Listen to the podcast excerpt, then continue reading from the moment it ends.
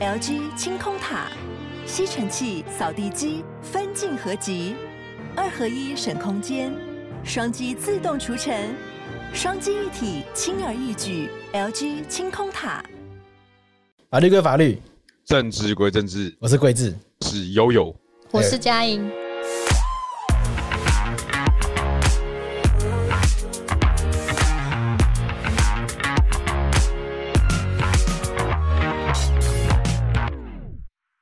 政治归政治，新的一季，洛邑暂别啊！珞亦暂别，不要吓大家，洛邑暂别，因为洛邑他的人生最近有更重要的事情要做，所以接下来几集他就会暂时离开这个节目。所以我们接下来就有我们的代班主持人悠悠，悠悠没有错，大家好，我是悠悠，我是法律白话文的资深编辑，专长是刑事法，现在在台南当律师，不是在桃园了。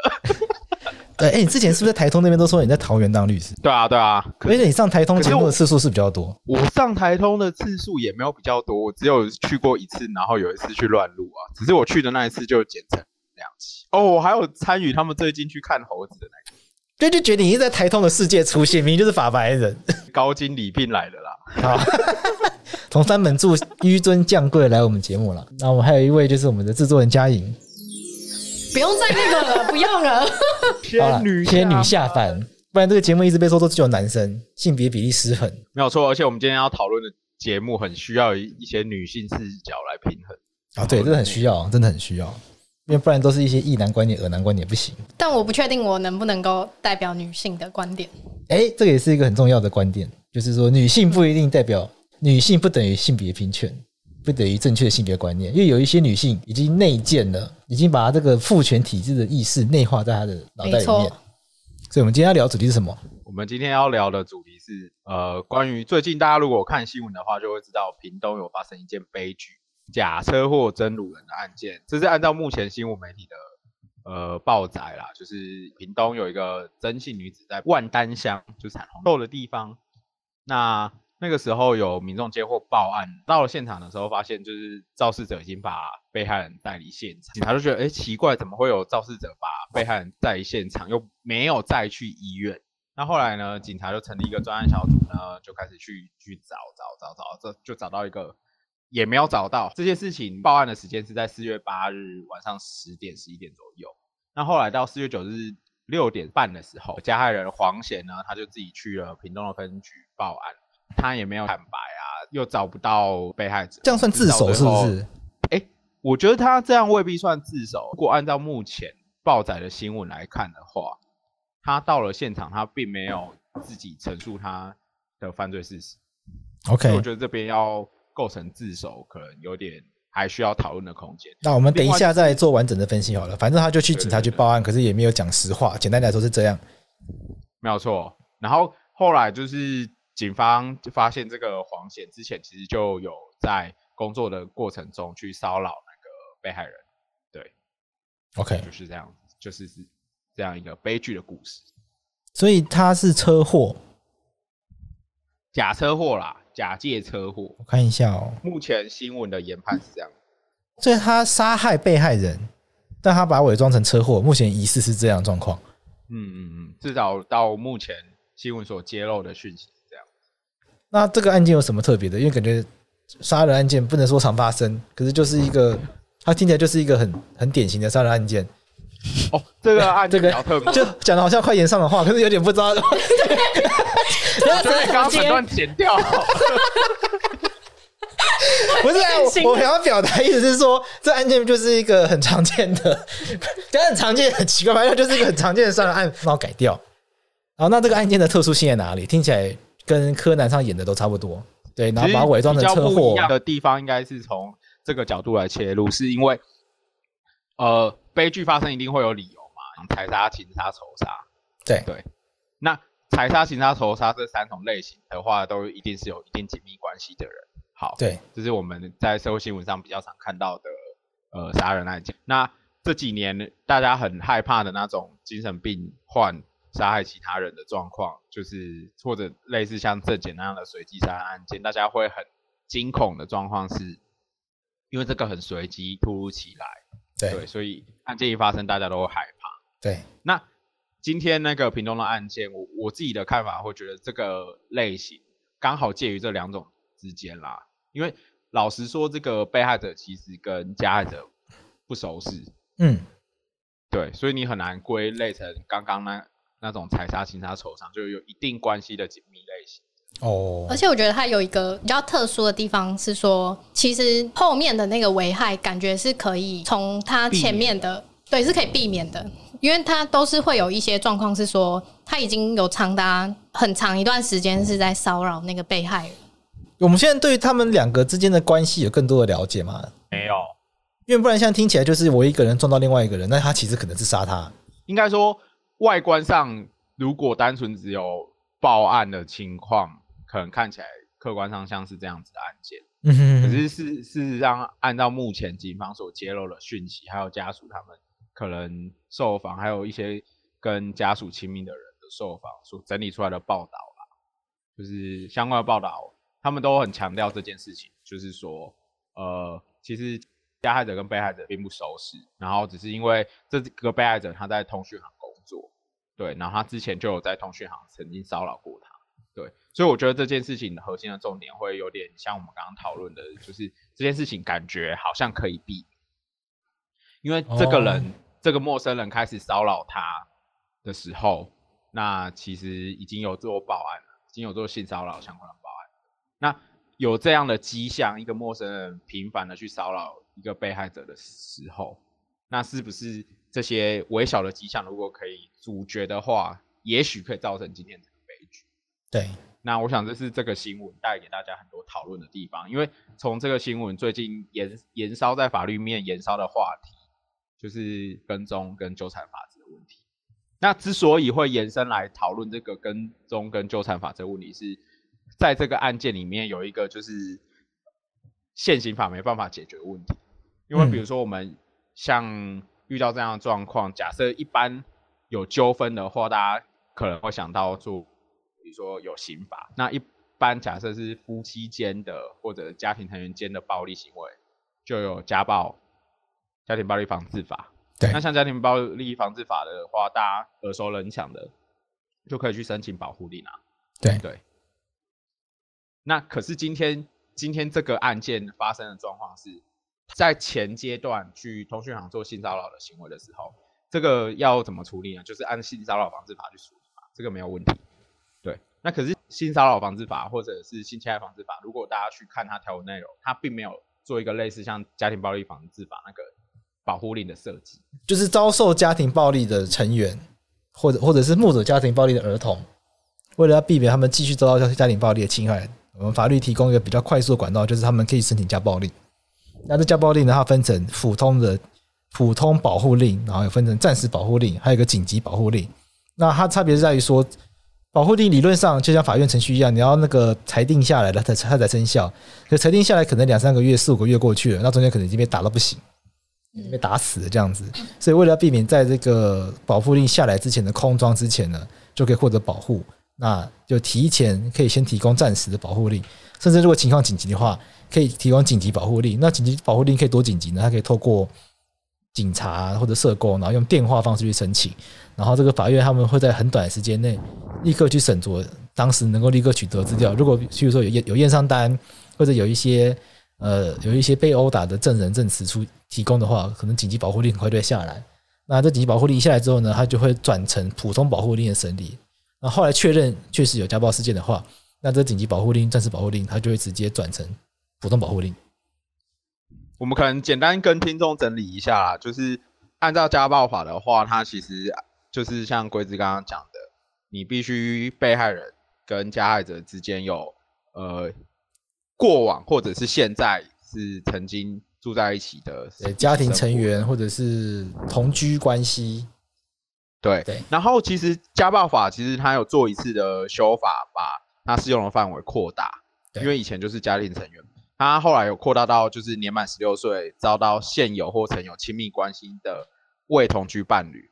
对，等于你十六岁以上的呃交往关系就可以了，就可以适用家暴法。哦，那刚刚讲到讲的这些保护令的类类型，就是有紧急、暂时跟通常。那违反的话，就会有一个刑法的效果，就是在家暴法里面有一个违反保护令罪这样子。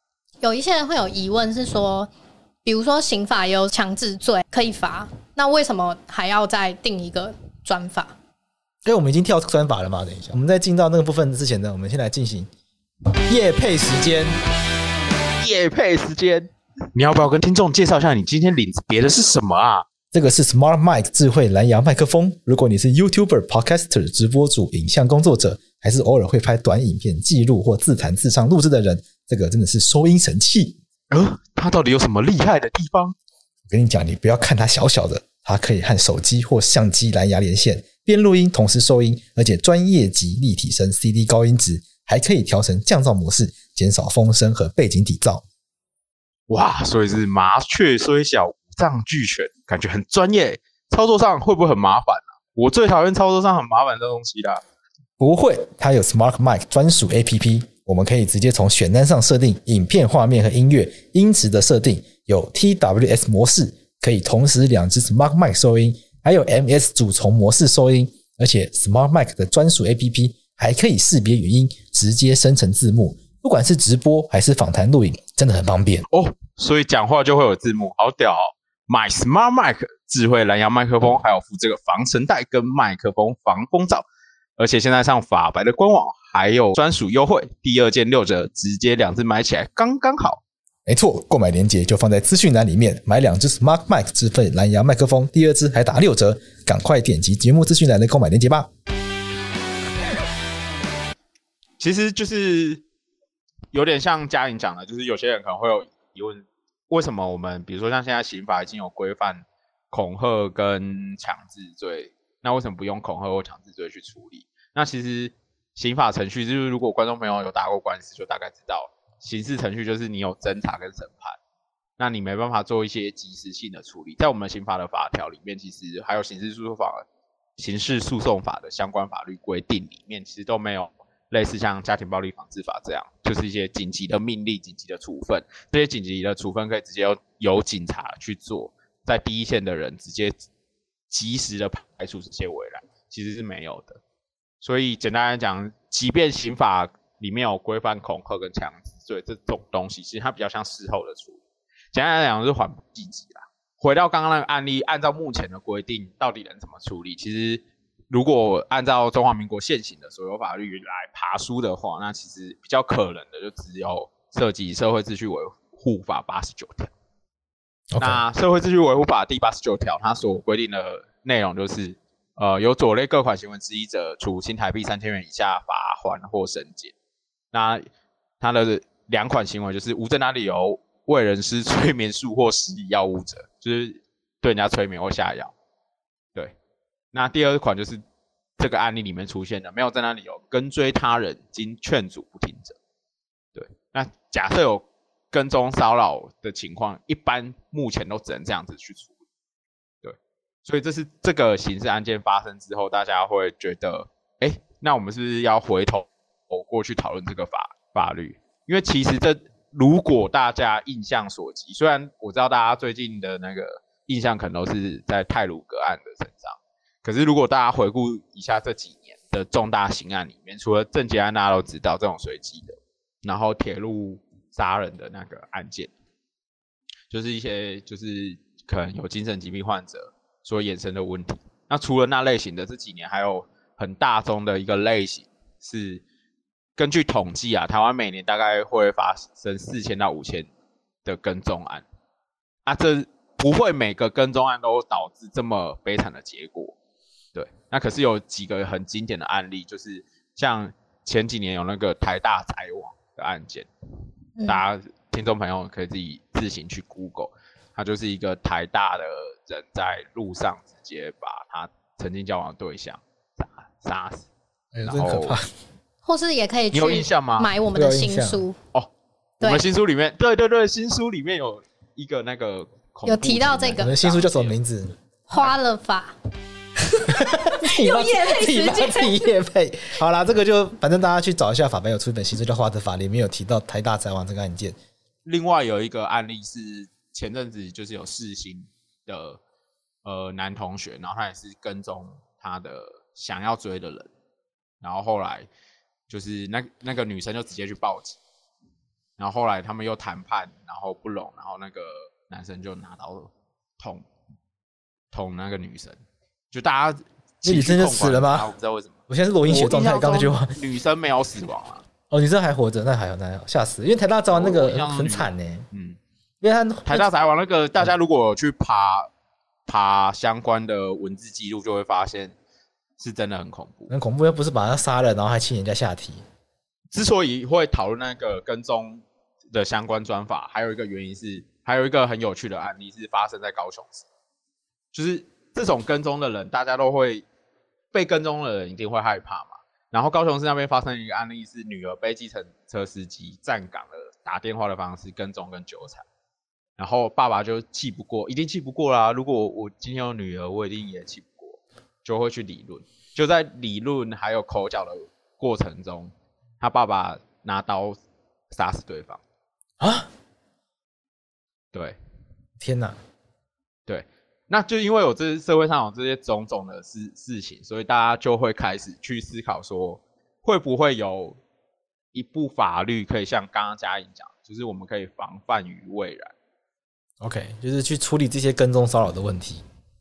对对对，而且我在做功课的时候发现，就是。有数据是指出，像日本他们做这样子的法律制定之后，其实大幅的降低，大幅嗯，因为你一旦有比如说这些禁止命令，不可能百分之百没有啦，因为有些人很疯啊，疯起来就是也挡不住，对，很难挡得住。对对对，对。那可是大部分有法律规定可以让第一线的警察下去处理的话，他可能有相当程度可以解决这些人去犯案。OK。嗯，而且我有看到，就是有一些好像也是研究，就说像这种跟踪犯的再犯率很高。那他怎么做？就是有法律在那边，他总是会有一些制度吧？嗯，基本上如果呃按照目前相关，我们可以参考一下那个日本他们的案例，不管在美国、澳洲、英国、日本、德国都都已经有定相关的法制。然后日本的话，他们也是。源于这样的悲惨案件啊，日本就是大家如果有兴趣的话，可以去找一本书，叫做《被杀了三次的女孩》，谁让恐怖情人得逞？OK，被杀了三次，捅捅穿事件。他之所以对他之所以会叫做被杀了三次的女女孩，是因为他爸爸在受访的时候讲的啦，就是他说他的女儿第一次是被刀杀死的，第二次是被不受理报案的机警察机关杀死的，第三次是。被媒体杀死的。对，我先简单讲一下这个案例好了。好，在统川那边，然后有一个有一天，那个被害者跟加害者他在一间就是可能游戏店认识，对，然后他们就开始交往，然后在交往期间呢，那个加害者会一直送被害者很贵重的东西，对，然后如果被害者拒拒收的话，他就会暴怒，对，他就已经有这些情况，然后。后来呢，有一次被害者去加害者的公寓的时候，发现说：“哎，为什么你会在公寓里面装摄影机？”然后他可能就恼羞吧，然后就说：“如果你把这件事情讲出去，然后感情分手的话，我就会杀了你，然后杀了你的亲友，类似这样。”然后后来呢，那个女生其实有跟她的爸妈讲，然后也有跟警方求援，可是警方就有点虚应故事。就就哦，情侣吵架而已，对，嗯，今年就是可能被被搓掉吧，就警方就不想处理嘛，觉得感觉就很自主的，警方可能很主观，觉得这无聊案件不想处理。横竖呢，后来他就被捅死了，就真的被捅死了。对对对，然后后来那个加害者也是死亡的。那那个被害者他死亡的时候，不不仅止就是。呃，跟他交往过的那个加害者，就是那那个案件里面还有其他共同正犯，就是一起杀死那个被害者，还有其他人哦。对对对对，是整个一个啊，说悬疑也算悬疑的事件。那、啊、大家如果想要更清楚的话，可以自己去看那本书。这个没有业配，可是，一旦讲跟踪相关的法制，它是一个很有名的案子。OK，以日本为例的话，法律一定会。先去定义行为嘛，它就是把行为定义成就是骚扰类型跟跟踪类型，嗯，然后去列举不同的行为态样。对，那一旦有这些行为太阳的话，有两种类型的命令，一种就是警察他们可以发出的，就是警告令，对。然后另另外一种就是可能像台湾那些的相关草案也是这样子，让警察直接可以做的警告令。然后另外一种就是防治令。对，OK。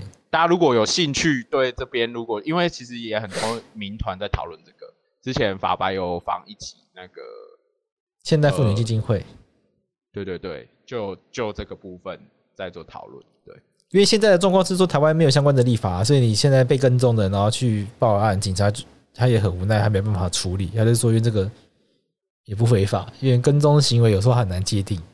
人人家就是说这马路就这这个。我觉得这个问题就是跟所有法律会有的问题一样，就是你光第一个就是要定义跟踪跟骚扰，到底什么叫做跟踪骚扰？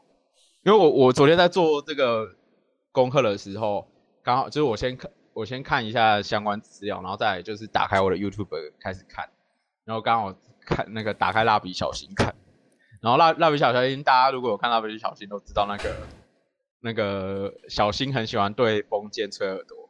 啊，对，对，那其实超变态的。对，而且小新很很喜欢去那什么娜娜口酱什么的。对，娜娜口酱是什么东西？就娜娜子姐姐。哦，可是他对娜娜子姐姐有干嘛吗？现在突然想不起来。他没有啊，他就会这样子，然后用嘴巴这样子嘟的。哎、欸，其实超痴汉的。对啊，对啊，对啊。如哎、欸，还有下体画大象甩甩去。对其实这些想起来都是母汤，其实真的犯罪了。对呀、啊，那只是因为他是小孩子，很可爱。嗯，他是小孩，然后他在里面很可爱。这个如果任何一个大人来来做这个行为，没有哦，就是其实立法院已经有相关的草案，对吧？这个嘉颖是不是有写过一篇文章？行政院有出一个版本是纠缠行为防治法。哎，今天不最近不是有个电影吗？就在就是哦，你说消失的情人节那个吗？就是说什么说什么时间暂停器，然后把女生带去什么地方拍照？那对啊，就是消失的情人节。哦啊啊啊、现在 Netflix 上面已经可以看了。我没有看过，所以它剧情到底是什么？一不这样会爆雷，在不爆雷的限度内去讲，它到底在干嘛？我就是要爆雷，爆雷警示。好，消失情人节，他就是男主角，他的时间永远慢一秒，女女主角她永远。快一秒，所以他们两个人遇到的时候就 match 到了，什么意思？可是，好，他有一点好超现实啊，应该要这样讲。所以它其实一个是一个呃超现实的故事。如果你把它，有些人从浪漫的角度来看，就是说哇，这个男生跟这个女生就是命定啊。那虽然他们中间只有短短的在小时候相遇，可是男主角一直对着那个女生不离不弃，这样子。可是如果你把它放大看，他很多举动都超怪的。OK，就是比如比如说男主角是开公车的，对对，然后他就是会一直想要去载到女主角，嗯，然后女主角是一个在邮局上班的，对对对，然后她就会一对，然后她会一直去抽号码牌，哎，这个行为号码牌要排到他，这个怎么当男人恋爱时也有这个情节？哦，真的哦，对啊，对对啊，抽很多张。哎，当然真的哎，当然，你有看吗？你你有看吗？我说，我都看到新闻抽抽抽十几张嘛。对啊，因为一直那，反正两个电影都有这个情节嘛，就抽一堆号码牌在那边，就一定要去见到那个行员。就是很很很很多，就是在追求上过于过分的行为，所以很多人就会从这个角度去批评这，就是电影中有这些那个桥段，觉得会干嘛你拿多少谁？然后，OK，有些当然是从女权的角度去分析啊。可是我觉得创作本身大大概是不用讨论这些东西，嗯、对，对，因为创作本身就是创作嘛，对，对，不用背负这么多呃可能价值面的东西。而且这也不是两个剧本本来就设定要讨论的东西，只是他们里面的剧情我们可以拿出来讨论，这样刚好就是如果在现实社会中哦做这个，哎，这个之后会不会有人？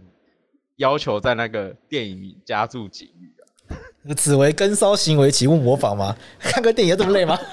抽个烟都有一些正义，我很觉得那个香吉士抽的烟要打马赛克，因为那个警语打不完吧？那你看那个天冷的话，什么在高速公路倒车是危险行为，请勿模仿？然后警语，可是跟骚行为不是会有一些？如果立法的话，它不是大家会有一些疑虑的地方吗？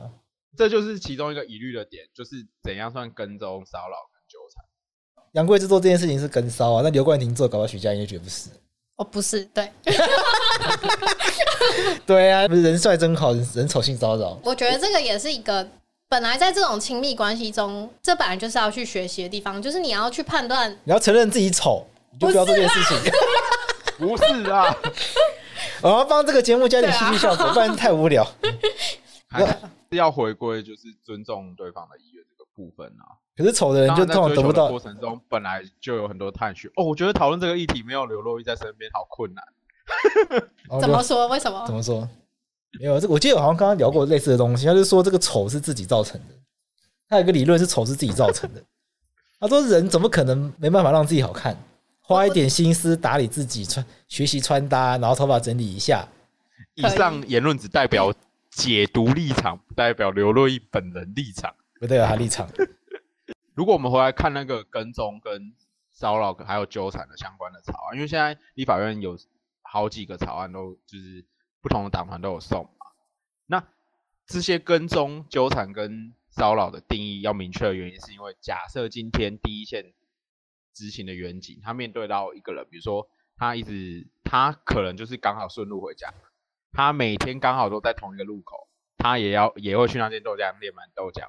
他也会去那间早餐店买早餐，他就是真的只是一个住附近的人。可是今天有一个呃自己想象的被害者，他可能很害怕，那他就去报警，就说 Okay. 哦，这个男的一天到晚在我旁边弄拉舌，像个小蜜蜂一样。OK，那像这样的情情况，如果直接让第一线员警或者甚至相关的证据送到检察官或法官一些司法人员面前的话，对。如果因为定义不明确，那我们就可以直接限制人家的情况，这样就会等于限制人民的人身自由啊，一定会有这些宪法上面的争议。对，所以第一个相关法制到目前没办法就是顺遂立法，我觉得他一定会立法啦，因为毕竟已经有太多这样的案例跟很严重的刑事案件。可是，在立法讨论过程中的话，我们可能就是呃要观察。到底如何去定义这些跟踪骚扰跟纠缠法制？对，那除此之外，我们还要去思考说，假设今天呃警告令跟防制令做成的过程中，呃，警察他们是有足够的能力去负担，因为你一旦这个法律下去，如果按照相关新闻的统计，它本来有四五千件嘛，对，那有四五千件的话，等于全台湾分一分。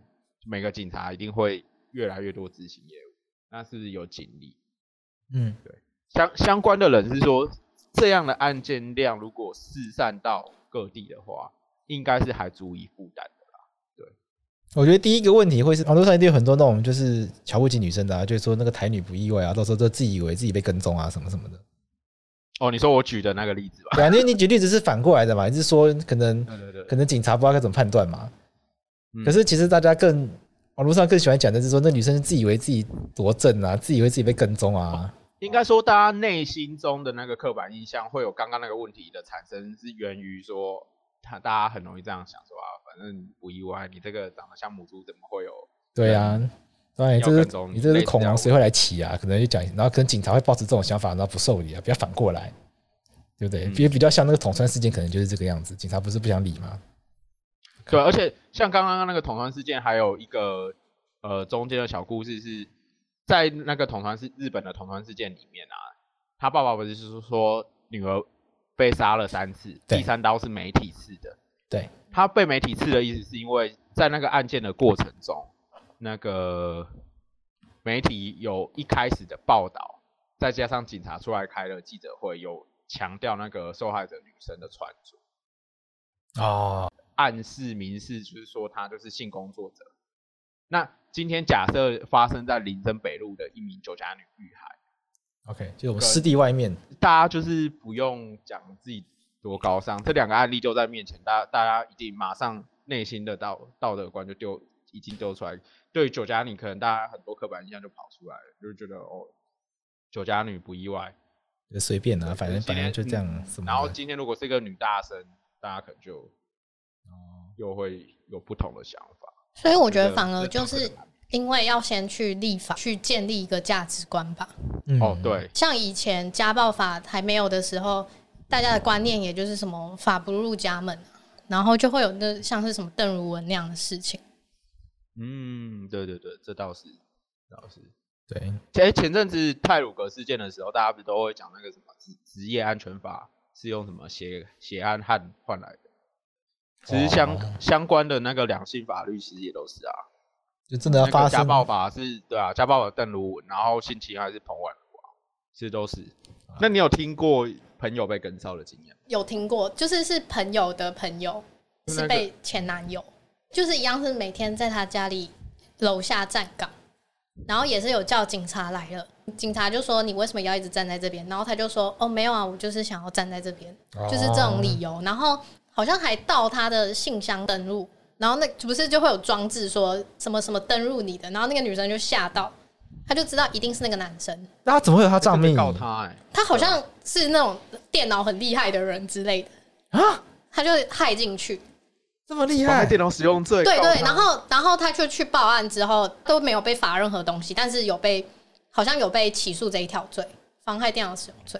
哦，因为未经他人同意登录他的账号，对对对对这个哦，好惊人哦。对啊，其实现在好像也蛮多这种什么科技跟踪啊，超怕的。我看一些那个黑镜啊，黑镜里面有一些影集都类似会讨论这个议题，就是利用科技。我觉得就大家的那个情商能力要好一点。就是要知道，人生不是只有这样短短的，你可能在下一段感情会有更好的开花结果。不要太执着。我觉得很多时候，我自己有遇过朋友跟我说过，他很想去对对方施暴啊。对，然后像那个，我就会劝他不要太执着，就是因为分手的关系吗？什么的？对对对对对对对，确实，因为不是每一个人的人际关系都这么健全。嗯，对啊，所以这我觉得这题真的很难，很难解。好了，那我们聊两个轻松的好了，好。好，就是有一个判决啊，就是说，就是有一个劳工勒刚朋友要回家一起准，然后他因为刚好下班，他就下班顺路的路上，然后去吃了一碗虱目鱼粥。OK，对。然后在这个过程中，他发生车祸。哎，咸粥就是虱目鱼粥吗？对，因为他上他是上夜班，所以他下班的时候就是去吃早餐。对，判决是写咸粥。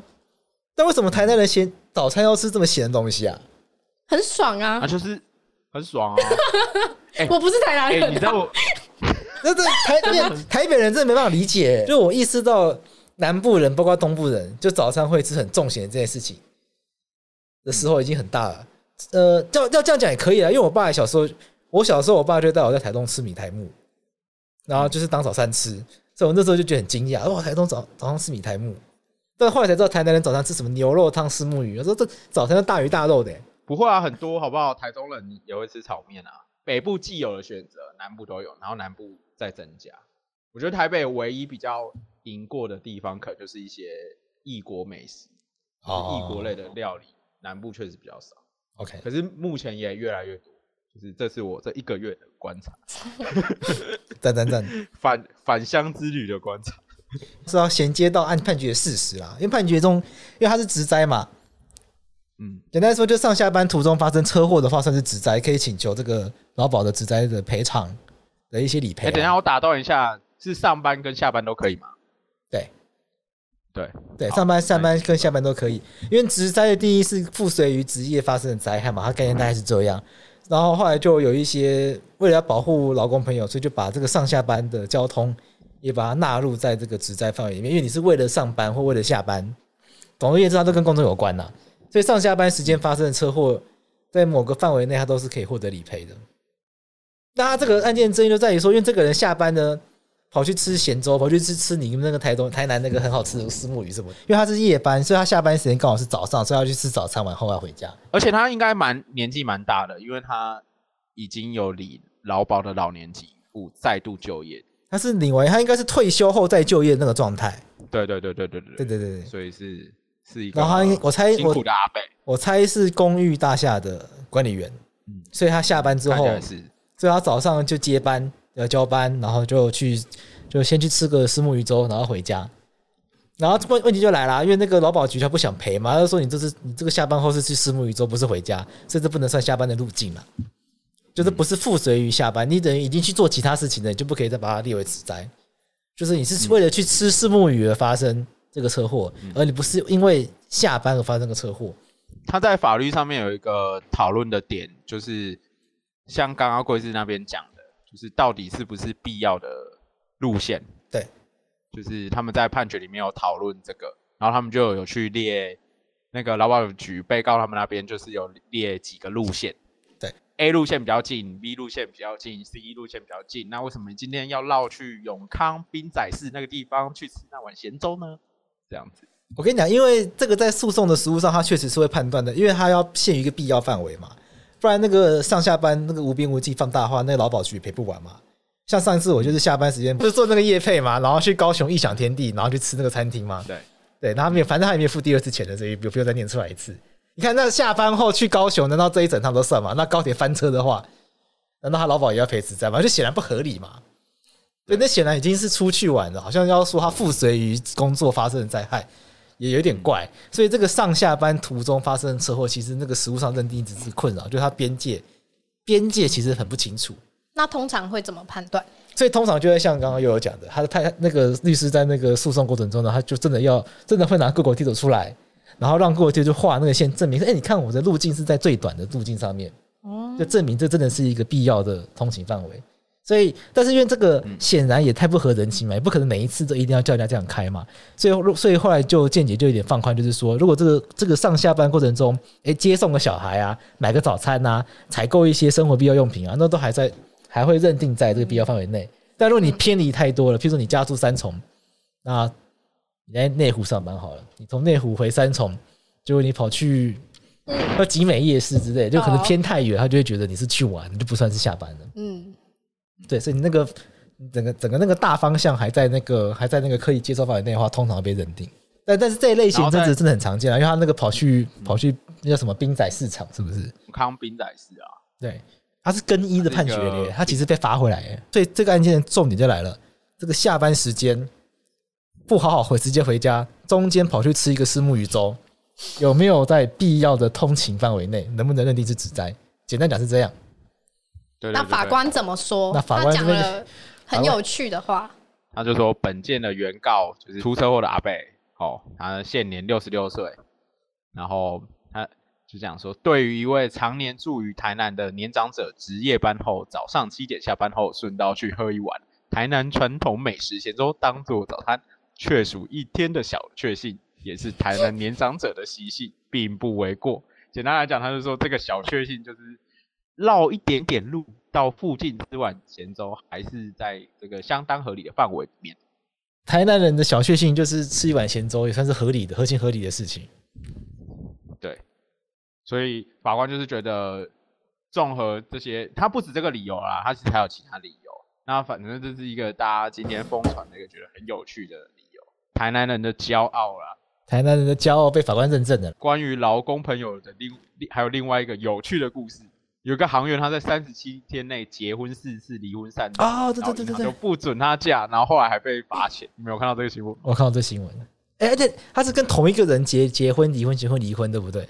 对对对对对对，这个超屌的耶！为什么为什么要结婚离婚那么多次？像他就是要骗婚假，因为他每结婚一次就可以请十四天婚假嘛。呃，劳基法嘛，劳工请假规则，结婚可以请十四天的婚假。那他的主管不会觉得很奇怪吗？嗯、就主管就不给他请，哎、欸，一定觉得很奇怪啊！而且你三十七天内结婚四次，跟同一个人。这个案件里面呢，这个行员他就是依据那个劳工请假规则第二条，劳工结婚要给八天婚假，然后工资照给。然后这个行员是八天，八天还是十四天啊？八天。我刚刚讲错，刚讲十四天，修正。十四天是法律白话文的那个法白的员工福利啊，可以可以可以。就大家大家取得了假出去的话，可以。就看博威哪一天来请啊？博威博威请婚假的话，一个月就没问题了。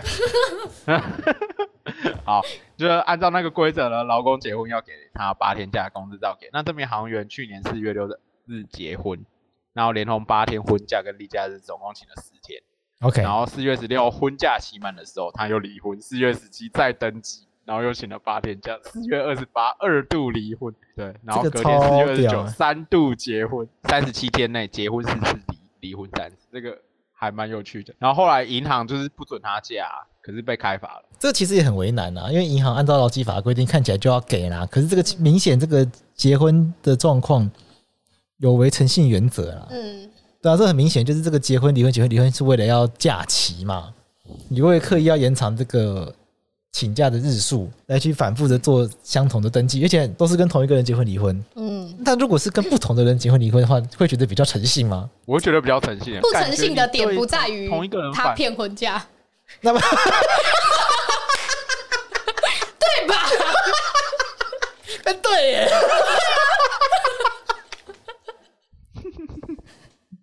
好，那大家可能会觉得银行被开罚很可怜，可是后来银行其实有去诉愿啦。那后后来诉愿的结果，诉愿委员会调查认为是台北市劳动局没有厘清那个行员有没有权利滥用，因为我们民法上或者是几乎所有法规都会有一些规定，就是避免就是大家滥用法律给你的权利会违反诚信原则的话。然后诉愿委员会是觉得台北市劳动局没有厘清这个部分，然后也没有。去考量银行拒绝给婚假的司法性跟可能性，就贸然的开罚，所以就撤销原本的处罚处分。对，OK，然后要要求劳动局在六十天内重做处分，新处分应该是还没有做出来啦。对，不过这是有一个有趣的劳工法案。我看新闻，劳动局受访的时候说他们也很为难，因为诚信原则是民法上的一个原则嘛。嗯，可是劳动局开罚是公法上面的一个行政法的开罚。是民法是万法之母，是吗？所以就到底这个情况能不能够援引民法，好像是劳动局他们现在很困扰的一个问题。因为那个案件明显的不合理嘛，可是好像你也找不到一个很具体的规定来帮嗯银行或者是劳工局说啊，这个情况就是可以不用给假。嗯，对，的确是。不过诚信原则应该也在行政程序法里面也有啦。好啦，希望今天比较沉重的新闻可以被最后两个有趣的劳工新闻给淡化。前面是那个啦，恐怖情人骚扰嘛，嗯，后面是那个有情人终身眷属，可是却乱请假，法官认证了台南人的精神，哀伤中带点小确幸跟有趣。对对，好了，那我们就到这边。今天如果收音品质有不好的话，要请那个听众多担待。好了，因为我们这个台北台南连线呢，嗯。对对对，台北台南连线之后之后我们的那个位置寄来高级的麦克风，希望可以改善这个声音。好，那我们今天这样，拜拜，拜拜，哎，拜拜。